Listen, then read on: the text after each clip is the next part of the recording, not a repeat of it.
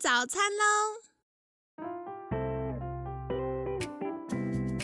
本节目由好时好时提供。节目开始之前，请帮凯西一个小忙，订阅、分享、给予五星好评吧！也不要忘了追踪好时好时粉砖和 IG。现在也提供 Mr. Box 的订阅式赞助，让我们一起好好吃饭，好好生活，迎接幸福吧！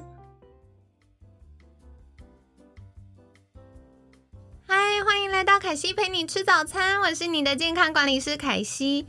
今天呢，一样很开心，邀请到凯西的好朋友，知名 Podcast 节目《贱女人》的 Podcaster 卡罗。卡罗早安，Hello 凯西，Hello 大家，我是卡罗。卡罗是不是在我们节目被凯西的高音频影响，开始有点可爱的声音？我觉得我的声音非常的低沉。可以，可以，可以，我们需要你帮忙平衡一下，不然大家耳朵有点痛，一直听凯西的高音频。好啦，那今天星期二呢，我们要立刻来聊一聊，呃，大家最想听的话题就是瘦身。那在一开始，我要来灵魂拷问一下卡罗，就是卡罗觉得减重跟减肥有什么不一样？诶，这件事情呢，我今天想要反过来，我想要先问问凯西，你觉得减重跟减肥完了完了有没有不一样？万一我答不出来，就不会有明天的节目了。我觉得减重关注的是体重。然后减肥关注的是肥肉哦，我觉得这个切入点很好，是不是？对，就是说文解字。感谢我的国文老师。对，那卡罗觉得呢？其实我的想法也是跟凯西是差不多的。减肥很白话文就是减去身体的体重，那减肥就是减去身上的肥肉油脂嘛。因为我们知道身体不只是只有肥肉油脂组成的。对，同时是还有你的肌肉啊、水分、嗯、骨骼、宿便。大家突然觉得哦，这部分我没有，这我好像忽略了。对对对对，还有这个因素。对，所以减重跟减肥其实是不一样的。嗯嗯嗯。那卡罗觉得你比较推崇要减重还是减肥？嗯，如果说你只是想要体重机数字下降的话，那当然大家都会一直 PK。我五十，天哪，我太胖了，我四十，这样大家就觉得哦，好难哦。对，那如果同样是五十公斤，可是哎，为什么他的体态看起来比较好？那这样子，你还会觉得呃，体重机上面的数字很重要吗？真的，卡罗讲到这个，我就想到以前我在上重训，然后凯西就是一个极度会哀哀叫的人，然后我就觉得哇，上那个课就好喘哦，然后要一直举壶铃啊，然后做就是器材的时候就好辛苦。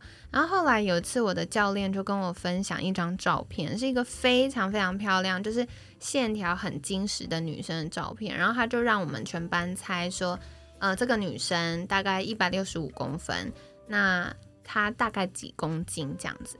然后大家就可能猜五十不对，五十五不对，五十八不对，四十九不对，四十五不对，大家猜不出来。后来我的教练就说：“你们看得出来吗？她六十五公斤。”然后大家就觉得哇，因为一般大家就想哦。如果一百六十五公分，六十五公斤，可能就是有一点点小小肉肉的状态。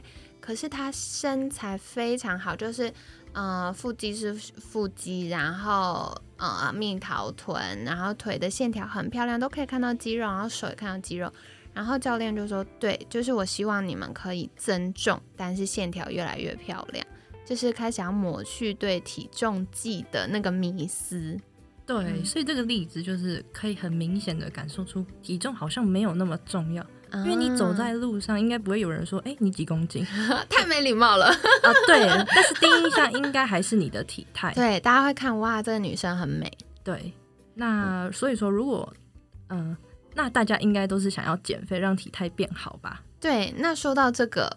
像昨天我们有聊到卡罗有很长的瘦身经验，那就要来问一下卡罗有没有什么减脂的小妙招可以来跟大家分享呢？那说到减脂，其实最核心的观念就是热量赤字。嗯，对，热量赤字简单来说就是你消耗的总热量要大于你摄取的总热量，用掉的要比吃进来的多。对，嗯，当你达到热量赤字的时候，好处就是你的体重会下降。那关键字是体重哦，也就是说，透过热量赤字，你可以成功的减重。哦，我听到一个有点陷阱的地方是减重，所以可能减掉的是肌肉吗？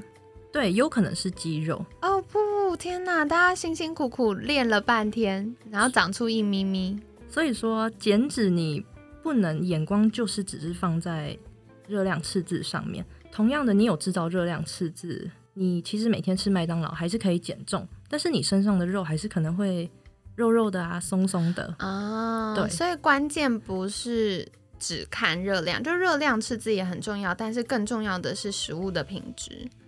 啊，对，可以这么说，就是你摄取食物的营养啊、种类啊，就是热量赤字是减脂的一个最大的原则，但是在那里面还是有一些小细节要去雕琢。对啊。了解，那该怎么做呢？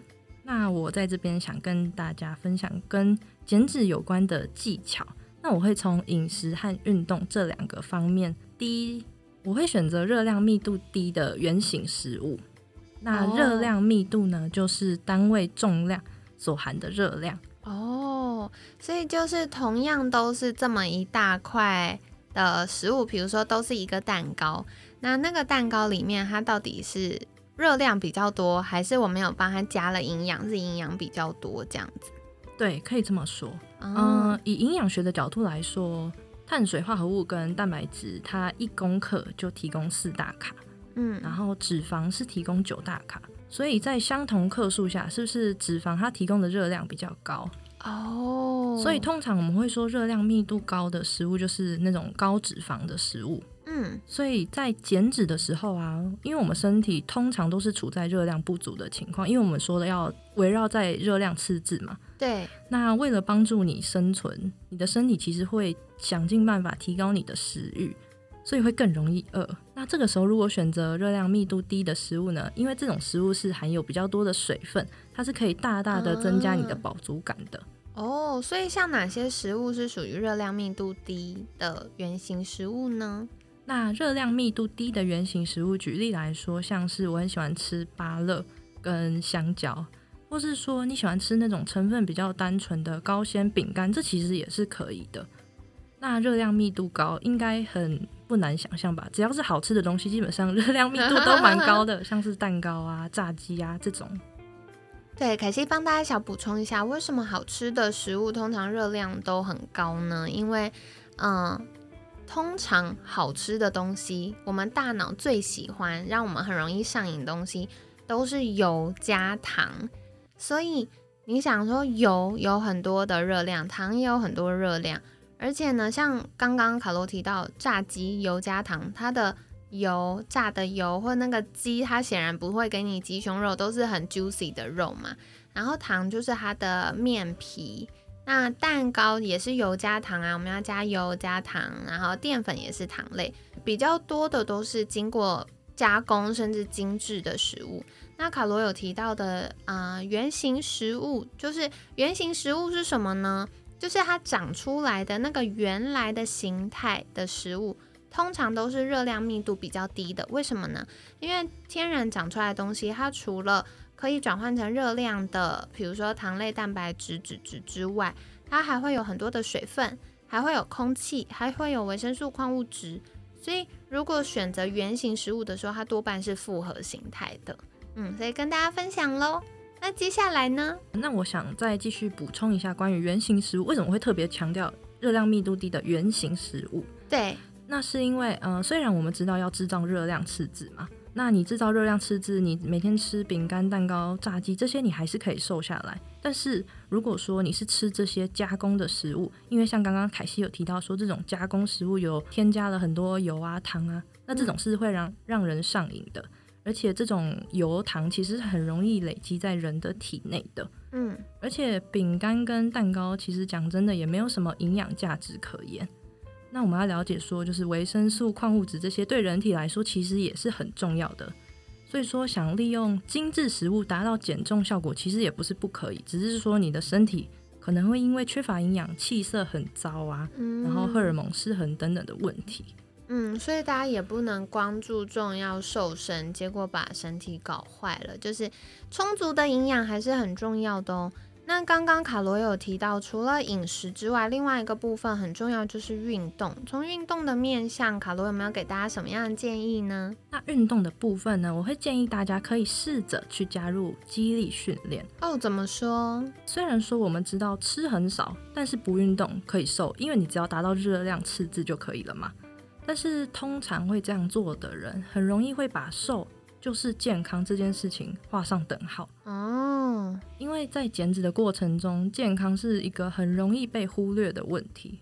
嗯，当你不运动，只靠饮食去达到你的热量赤字的时候，你会发现你的基础代谢会越来越低，而且这个时候你的身体会很聪明去发觉说，哎，原来我好像不太需要这么多的活动量，然后它就会自己帮你平衡。